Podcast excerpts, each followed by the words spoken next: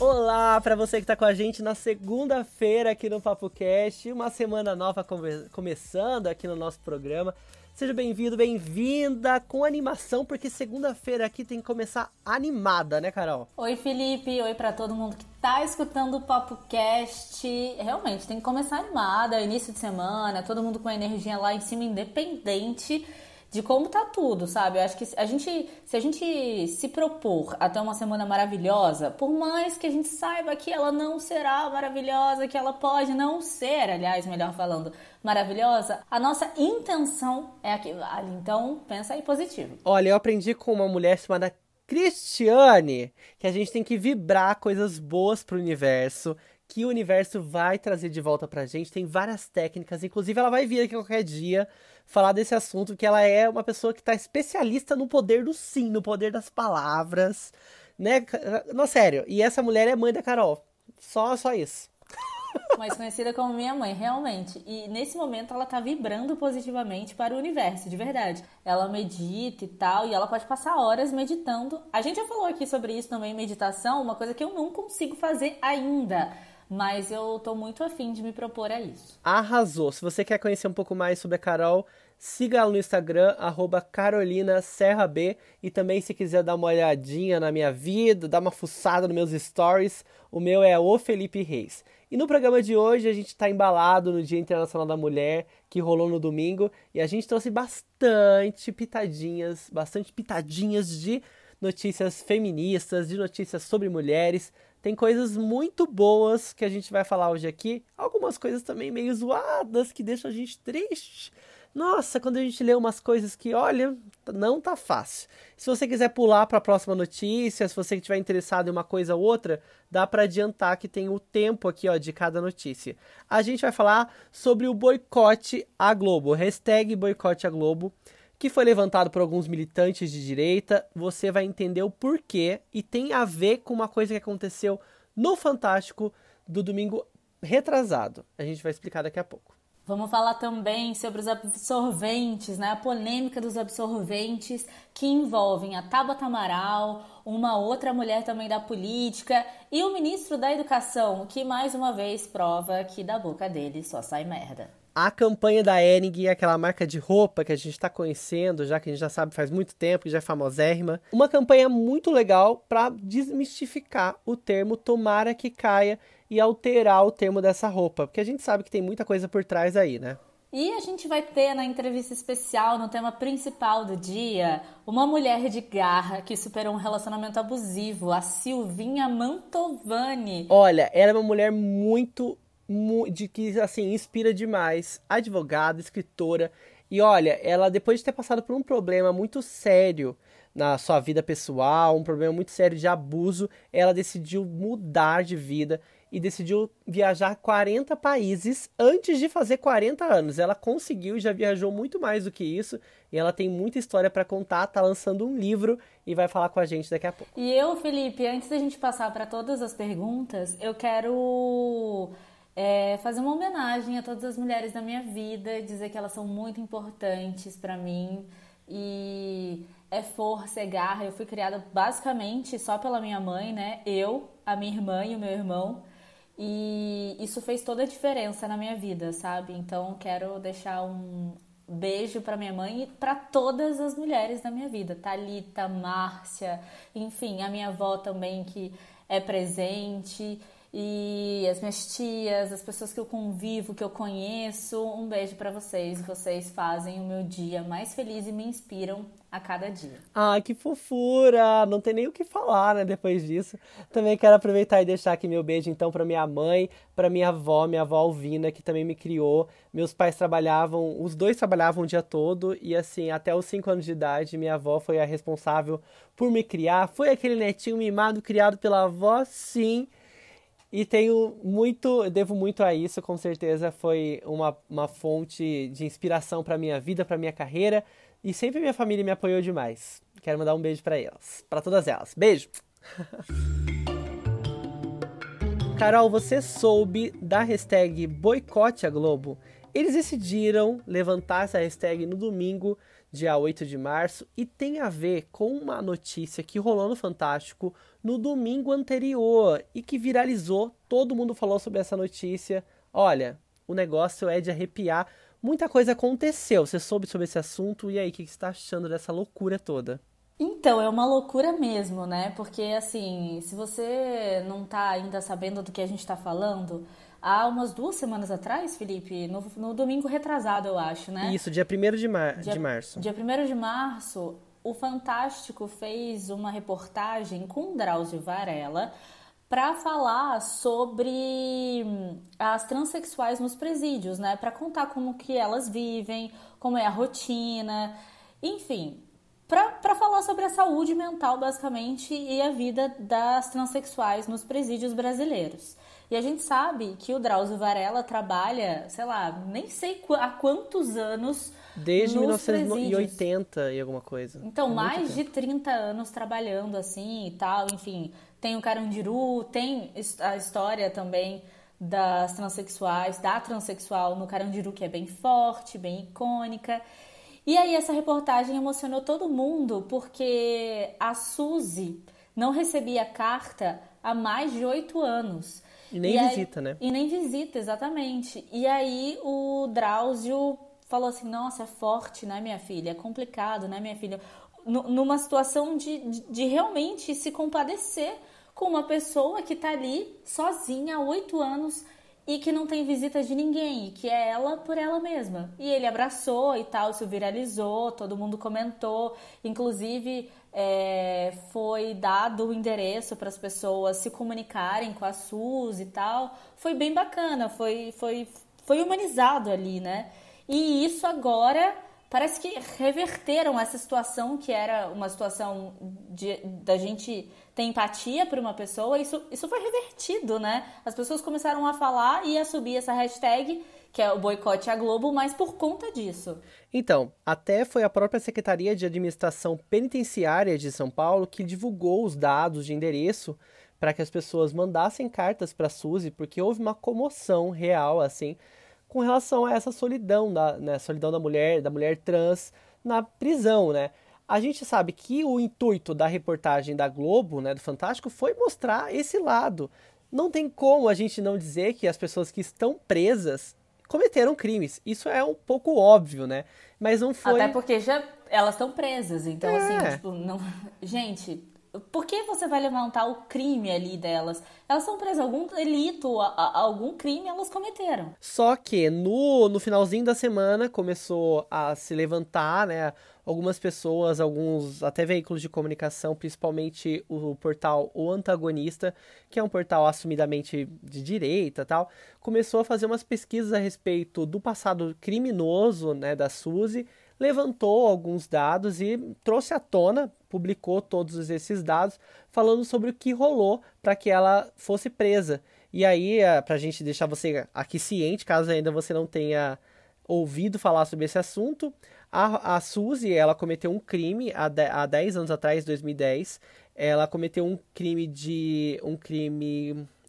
É, como que fala quando é uma, um crime de estupro com um menor né? Foi um menino de 9 anos de idade e depois de ter cometido esse estupro, ela assassinou esse menino de asfixiado, né?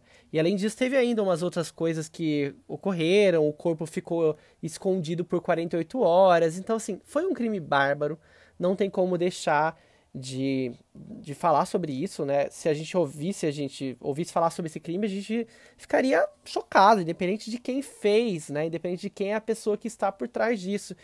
E foi a reação da maioria das pessoas né, que souberam sobre esse assunto e começaram a apedrejar a Suzy, começaram a levantar o nome dela de nascimento, que estava nos processos, e começaram a chamar ela no masculino, várias personalidades, várias pessoas do governo, inclusive, e começaram a chacotear essa questão da Globo ter levantado uma pessoa que é criminosa e deixado essa pessoa assim, sei lá, ter pintado uma imagem humanizada da pessoa na matéria, né? Muito polêmico, mas ao mesmo tempo é contraditório. Parece que procuraram cavucar algo ali que denegrisse a imagem da, da Suzy, né? E conseguiram.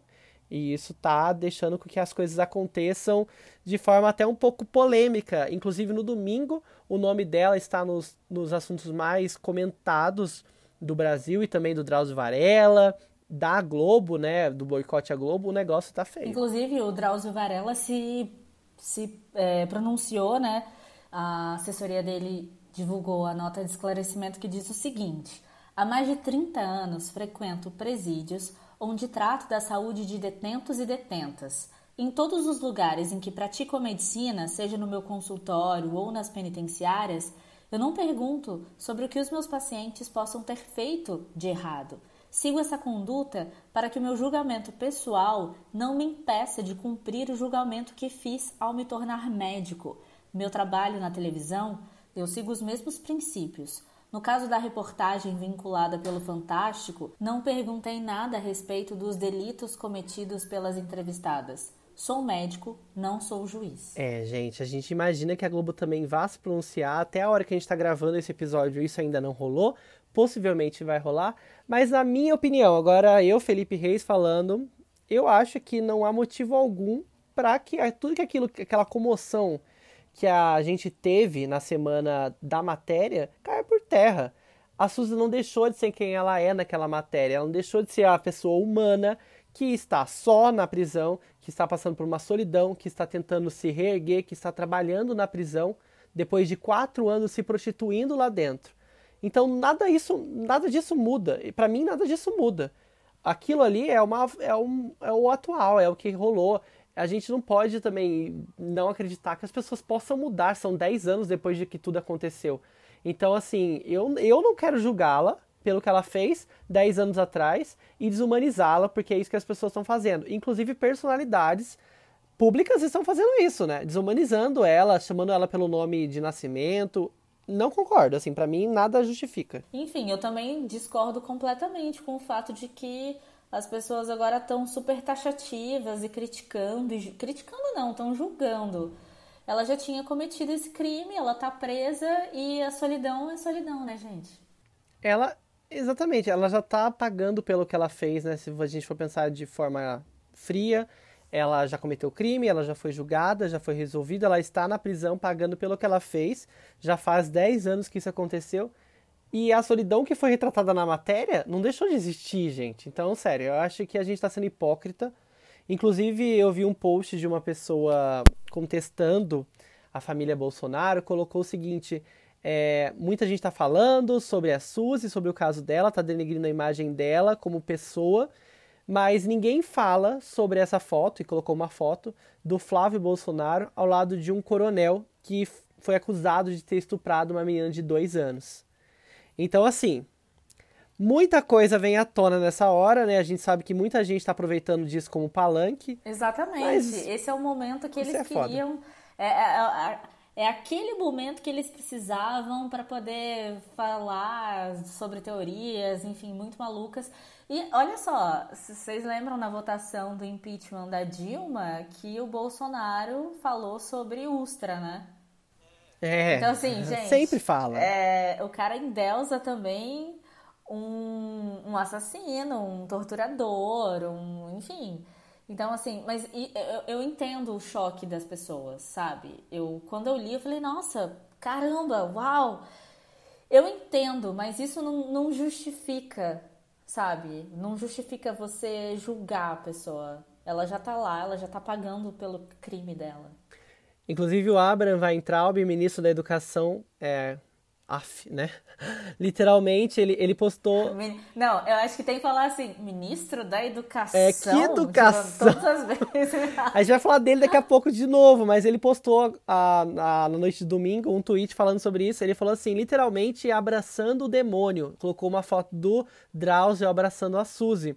Suas novelas são Caraca. um lixo, seus programas infantis são um lixo, seus jornais são um lixo e estão a serviço do mal. Não vejam, não assistam, não comprem, não falem com ninguém. Aí, entre parênteses, entrevistas, que trabalhe com a família Marinho. Boicote a Globo. Gente, é uma, parece uma criança, uma criança tweetando. Eu, na verdade, às vezes eu não acredito que ele twitta, não, não acredito. Eu fico chocada. A próxima notícia que a gente vai falar, que também tem a ver com o que ele tweetou, é assim, eu demorou um tempo para eu falar. É sério isso? Não, gente, de verdade é sério, porque cada vez que esse cara fala, sai, sai muita merda dessa boca, sabe? Ele calado assim é um poeta.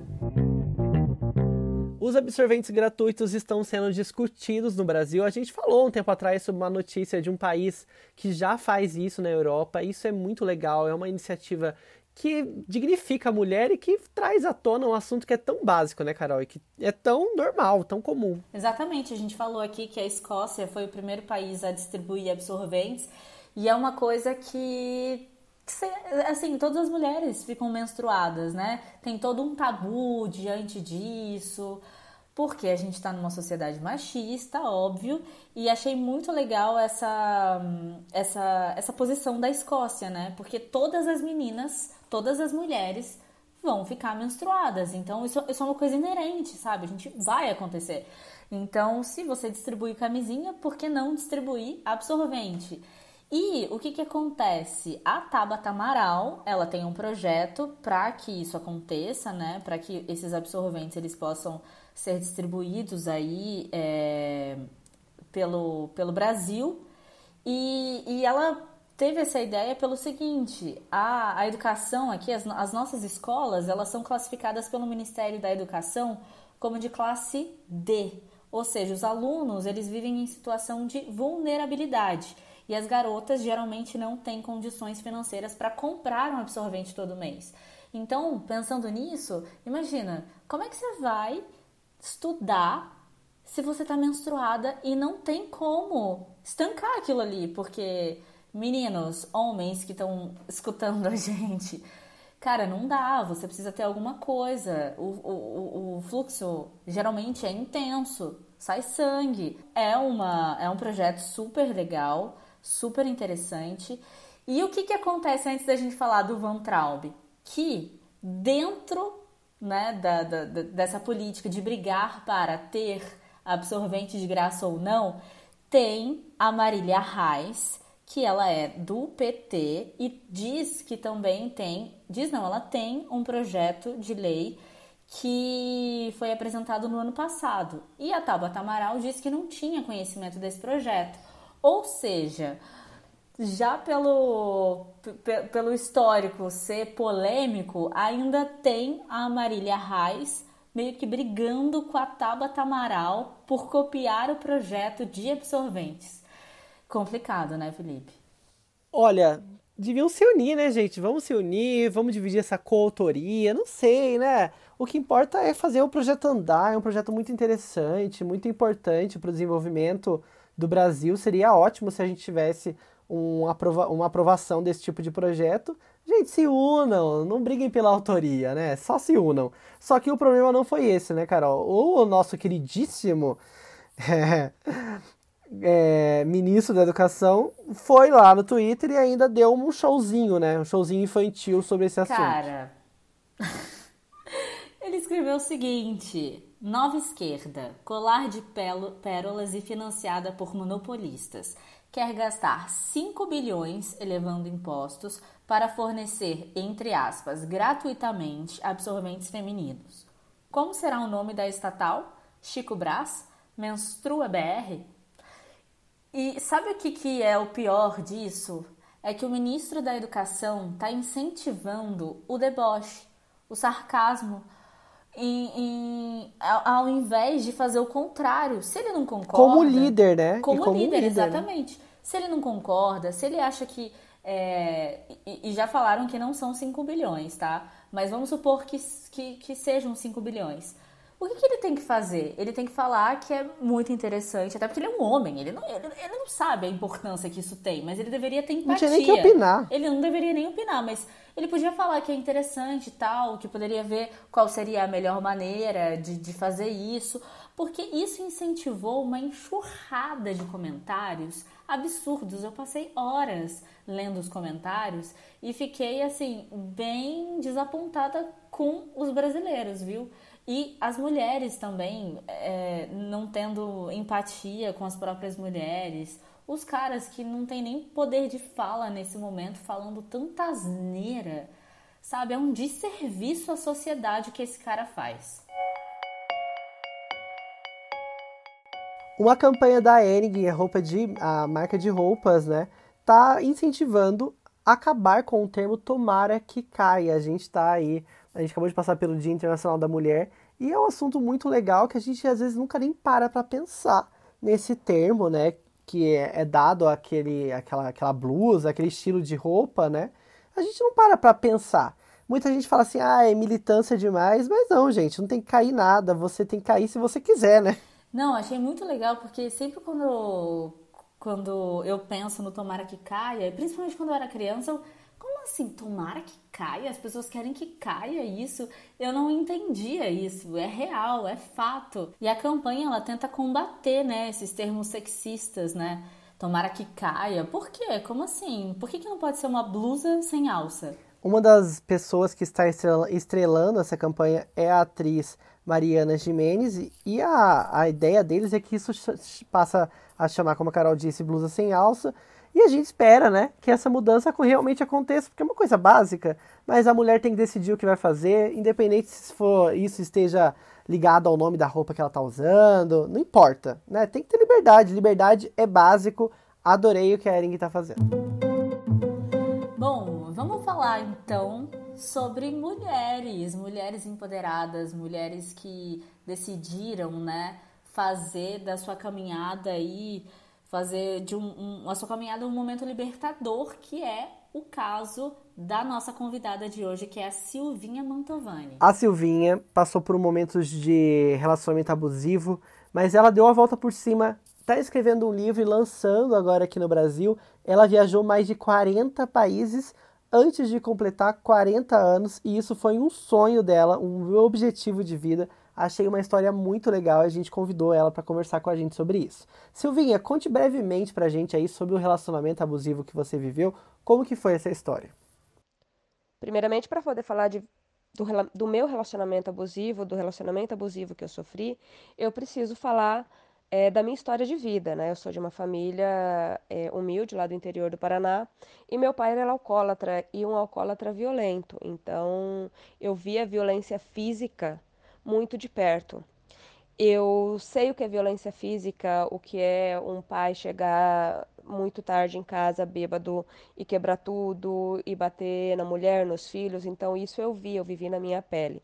Eu sei o que é isso mas ninguém me explicou o que era uma violência psicológica, o que era uma relação abusiva com é, através da, do maltrato psicológico, né? E depois, já adulta, quando eu já estava morando fora da, do Brasil, eu conheci uma pessoa, entrei nesse relacionamento com essa pessoa, fiquei quatro anos com ela. E então eu que dizia que jamais dependeria de um homem, que seria uma mulher independente, é, que teria meu trabalho, que estudaria, que jamais dependeria de um homem no futuro, acabei caindo em outro tipo de violência, que é a psicológica. Eu fiquei quatro anos com uma pessoa que me torturava psicologicamente. Eu sofri gaslight, né? Os psicólogos sabem mais, mais do que eu estou falando dessa expressão durante quatro anos. Aí as pessoas sempre me perguntam, mas você nunca tentou é, terminar? Eu falei, eu tentei durante dois anos e meio. Entre ameaças e espécie de jogo psicológico que era feito com a minha cabeça, eu não conseguia. Até que eu consegui sair desse relacionamento. Não foi fácil sair desse relacionamento, foi muito difícil. É, eu sofri ameaça de morte, a minha, a minha família sofreu ameaças de morte, mas na verdade, vamos, vamos falar a verdade, eu não sofri ameaça diretamente à minha pessoa, porque as pessoas que ligavam para mim de madrugada, pessoas contratadas para isso, me diziam que é, não iam me matar, não, mas que iriam deformar a minha cara, que me iriam me espancar muito e que matariam a minha família, que era muito barato contratar um matador de aluguel no Brasil. É, como eu disse, eu morava fora do Brasil, não morava. A pessoa em questão não é brasileiro, né? O meu ex o meu ex abusador não é brasileiro e ele dizia que mataria a minha família porque isso me faria sofrer para o resto da minha vida. E eu tive detetive atrás de mim, eu tive perseguição psicológica, familiar, é, ligações para os meus amigos para falarem absurdos da minha vida. Foi, foi muito difícil sair disso, foi muito difícil enfrentar tudo isso. Quando eu comecei o projeto 40 antes dos 40, que era viajar 40 países antes dos 40 anos, era para fugir é, de uma depressão profunda, para ter um objetivo na vida que não fosse é, relacionado a, a, um relacionamento. Eu queria, eu precisava de uma coisa que me fizesse esquecer tudo aquilo que eu tinha vivido. Eu saí uma pessoa totalmente traumatizada, eu tinha medo de tudo e de todos. Mas graças a Deus, é, a vida me, me levou por outros caminhos e eu sou um exemplo de pessoa que conseguiu superar isso. Ainda que eu digo, exi existem é, restos né, de pequenos traumas, porque a gente não consegue curar tudo. Mas eu posso dizer que eu consegui superar tudo isso e levar minha vida adiante. E hoje o grande objetivo que eu tenho é ajudar mulheres a saírem dessas relações e saber que existe sim vida, após um relacionamento abusivo, existe luz no fim do túnel. E eu posso garantir para vocês, mulheres e homens também, porque não é exclusivo das mulheres viver um relacionamento abusivo. Mas uh, eu posso dizer para vocês que também existe felicidade depois de sair de um relacionamento desse, seja na esfera de violência física ou na esfera de violência psicológica. Silvinha, qual que é o seu conselho para as mulheres que sofrem, né, estando num relacionamento abusivo? Os conselhos para uma mulher ou um homem, né? Não vamos colocar gênero aqui não. A gente sabe que a maioria dos relacionamentos abusivos um, são sofridos por mulheres, mas não vamos colocar gênero aqui, né? Para quem sofre um relacionamento abusivo e quer sair dele.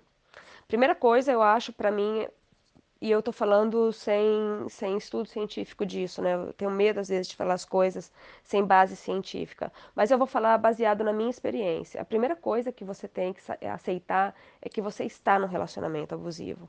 Porque muitas vezes a pessoa, ela tá vivendo um relacionamento e ela ainda ela não se dá conta de que ela está no relacionamento abusivo. Ela, ela, ela acha que aquilo é normal, ela acha que sofrer é, violência física é normal, ela acha que sofrer violência psicológica é normal porque a pessoa que está com ela, que é o abusador no caso, vai dizer que a culpa é dela.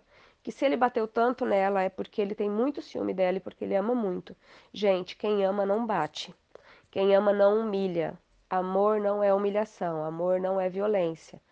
Amor é carinho, é compreensão, é companheirismo, é respeito. E uma pessoa que ofende e que ou que bate, né, ela, ela não tem respeito por você. Então, a primeira coisa é a pessoa admitir que ela está numa relação abusiva. Depois, um outro, uma coisa muito importante, eu sei que muitas das pessoas que vivem relações abusivas não têm condições de procurar um psicólogo, é, uma ajuda profissional. Ajuda profissional é muito importante, gente, muito importante mesmo. É, quando as pessoas me dizem, mas eu não tenho dinheiro para pagar um psicólogo, eu falo, então vamos ver se a gente consegue encontrar uma ONG, um grupo de apoio próximo da onde você mora, para a gente poder ajudar essa pessoa, né, a, a se libertar disso. E pouco a pouco ir criando coragem e força. Não é fácil sair de uma relação abusiva, não é fácil enfrentar os próprios medos, né? Porque ela está acostumada com aquela realidade de trevas e ela precisa pouco a pouco ir caminhando em, em, direção à luz, em direção à saída, né? A porta de saída.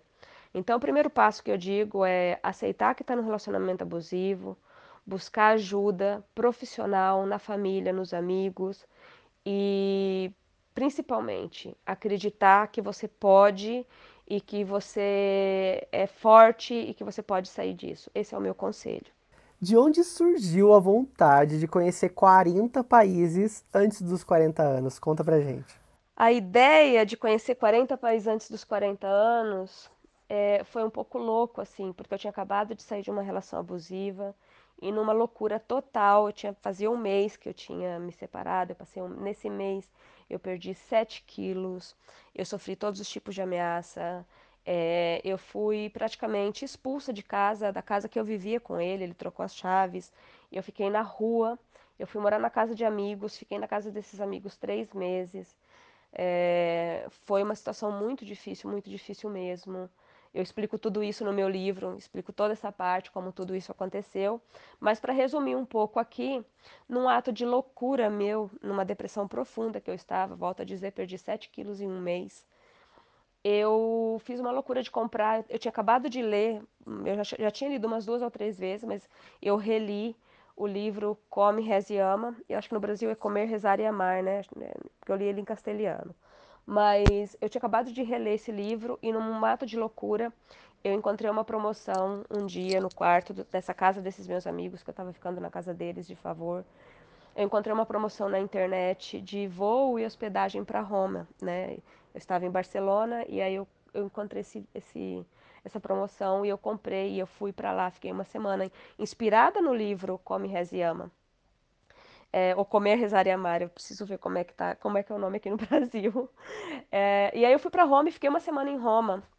E um dia eu fui ver aquela, aquela nas quartas-feiras que o Papa faz aquela, aquele pronunciamento, né, na Praça São Pedro. Eu fui ali e depois dali eu fui, foi, foi um ato muito emocionante. Eu vi ele de pertinho. Foi um dia muito emocionante para mim. Eu saí dali, fui para um, uma cafeteria, para um café. Eu estava tomando um café e eu comecei a pensar o que, que eu poderia fazer é, da minha vida, para tomar um rumo na minha vida, porque daquele jeito eu não podia estar. Eu estava realmente muito mal, muito mal mesmo, psicologicamente falando, é, financeiramente falando, todos os, né, pessoalmente falando, eu estava eu tava no fundo do poço. Mas graças a Deus, no fundo do meu poço tinha um passaporte, eu sempre digo isso. E naquele momento ali de. É, pensando na cafeteria, eu falei, cara, eu já fiz uma faculdade que eu não gostei da faculdade que eu fiz. Eu fiz um master em direito que eu também não gostei, né, em Barcelona. Então eu falei, cara, eu preciso fazer outra faculdade. Eu estava com 36 anos, relógio biológico batendo ali perto, né, perto dos 40. Eu falei, eu não quero entrar numa relação de novo, eu não quero entrar numa relação não estando pronta para entrar nessa relação.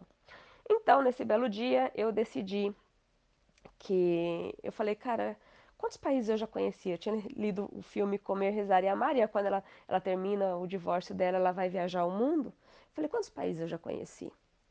Né? Aí fiz uma continha ali, peguei um papel desses guardanapos de, de, de cafeteria mesmo, escrevi aí a, a, lista dos países que eu já tinha visitado, naquela época eram 12 países.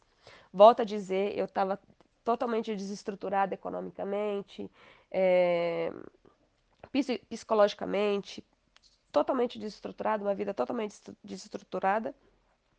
E naquele momento eu disse: eu vou visitar 40 países antes dos 40 anos, um, um país para cada ano, cada ano de vida.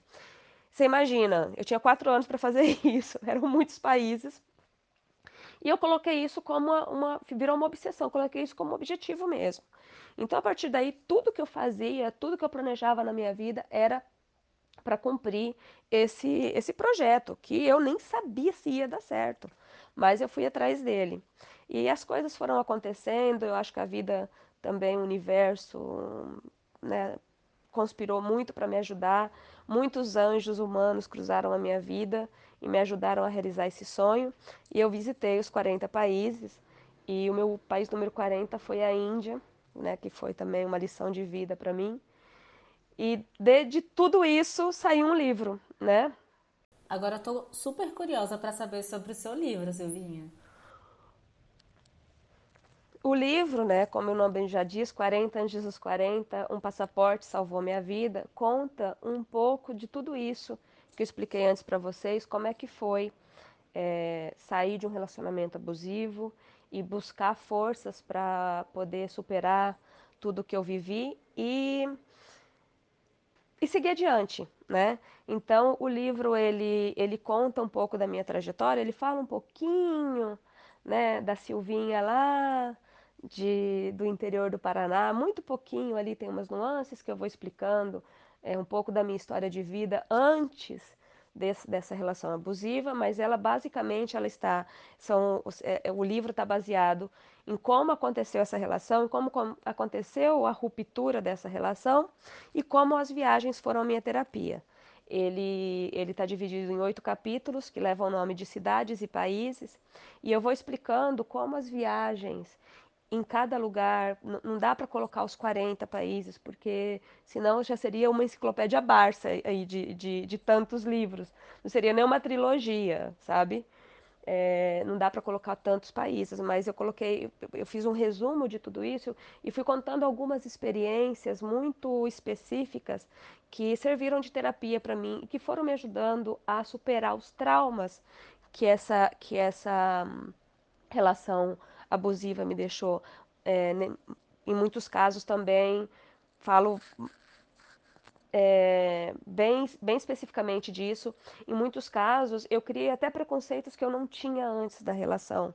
Né? Porque quando você entra nessa relação e a pessoa que está com você tem tanto preconceito com algumas coisas, você acaba criando preconceitos que você não tinha. E essa viagem, essas viagens, ela, ela, foi, ela, foi, ela foi me libertando de tudo. Dos preconceitos que eu criei, que eu não tinha antes, mas que eu criei uh, depois dessa relação, dos traumas, dos medos, dos medos, dos medos que a gente começa a ter depois de viver uma relação assim. E cada viagem eu fui descobrindo, eu fui me redescobrindo, né? Eu redescobri como foi a minha vida antes, durante essa relação e depois dessa relação. E, e eu acho que as pessoas vão se surpreender muito com o último capítulo, por isso eu digo, gente, leiam e cheguem, cheguem ao último capítulo que eu acho que vocês vão entender muito do que eu quis explicar de toda a minha história, de como foi sair, de como foi viajar sozinha, dos perrengues que eu, que eu, que eu enfrentei, dos amores e desamores, das dificuldades do recomeço. É, eu vou falar para vocês, o livro pode parecer um título poético, mas ele é, ele é real e ele é cheio de dificuldades. Eu enfrentei muitas dificuldades, muitas mesmo. Mas graças a Deus eu saí delas. E hoje eu estou aqui, olha só, lançando um livro que eu já falei, né? Vou repetir um pouquinho. Vai ser lançado aqui em São Paulo. Também tem outro. Ah, tem outra coisa que eu queria falar para vocês. É uma coisa muito bacana. Quando eu recebi as caixas de livro, o primeiro livro que eu peguei na minha mão, eu não assinei para para minha mãe, para minha irmã e nem para um amigo em especial. Eu assinei para uma pessoa que eu acho que eu não vejo ela há uns, não sei, uns 20 anos, 25 anos, que foi a minha primeira professora lá no interior do Paraná, Tânia. Eu assinei para ela, eu, eu autografei para ela, fiz uma dedicatória para ela, porque se hoje existe, existe um livro sendo publicado, é, alguém me ensinou o alfabeto, alguém me ensinou os números a contar, e ela foi minha primeira professora, numa escola bem simples, lá no interior do Paraná, de uma de uma menina um pouco louquinha que está aqui falando com vocês. Então, eu assinei, eu assinei, eu autografei esse livro, dediquei a ela, e eu vou lançar o livro também lá nessa escola, porque eu falei que era uma coisa que eu queria muito fazer, era fazer um lançamento lá na escola, na primeira escola onde eu estudei. Eu imagino que ela não vai estar presente, porque hoje ela mora no Pará, mas eu vou fazer questão de entregar para os pais dela ou para os irmãos, para alguém, para fazer chegar na mão dela, a minha primeira professora. Também vou fazer lá na minha cidade, na cidade da minha família, uma cidade muito importante para mim, que é minha família toda de lá. É, Lobato é, faz parte da minha história. Eu toda a minha família, é que eu morei em Inajá. A minha, primeira escola, eu tenho que explicar, cara, até, até para até pra, explicar de onde eu sou, eu sou nômade. Eu nasci em Maringá, a minha família é de Lobato, que é próxima a Maringá, então toda a minha família é dali, dali de Maringá, de, desculpa, de Lobato. E eu morei dos dois anos até, até os 18 anos em Inajá, que é uma cidadezinha próxima a Lobato, né? Fica ali uns 30 quilômetros mais ou menos. E eu brinco que até para isso eu tenho que, até para explicar isso eu tenho que explicar que eu sou nômade. Mas eu vou estar tá fazendo no dia 20 de março lá, lá no meu colégio, na minha primeira escola.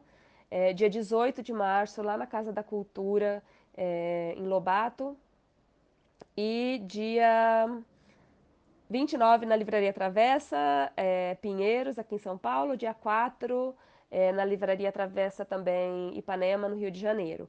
E tem outros lançamentos também, mas eu vou explicando depois, porque não estão confirmados nem, nem os locais, nem as datas. Quero agradecer demais a Silvinha Montovani, uma inspiração de história, né? Nessa, a gente está nessa temática de Dia Internacional da Mulher, a gente sempre fala com mulheres aqui, mulheres empoderadas que trabalham, que são referência nas suas carreiras. E é legal a gente saber que mesmo depois de passar por tanta coisa, é possível, é possível dar a volta por cima.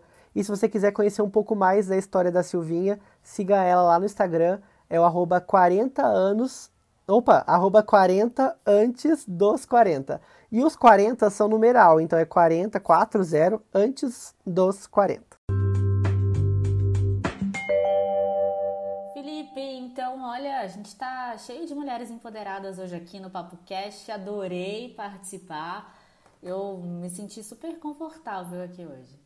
Arrasou! E a gente sempre tem espaço aqui, a gente sempre tem espaço de plural, plural, pluralidade de ideias. Se você que está ouvindo a gente tem uma ideia de um tema específico, ou quer participar, ou quer dar uma sugestão, quer comentar alguma coisa, quer mandar um áudio pra gente, sinta-se à vontade. Tem o link aqui na nossa descrição, dá para você clicar e ir direto pro WhatsApp. Dá também para seguir a gente no Instagram, arroba o Felipe Reis e arroba Carolina Serra B.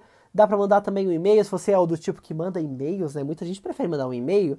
podcast@reiscomunica.com.br e a gente se ouve na próxima quarta-feira. Um beijo e até lá. Tchau, até quarta.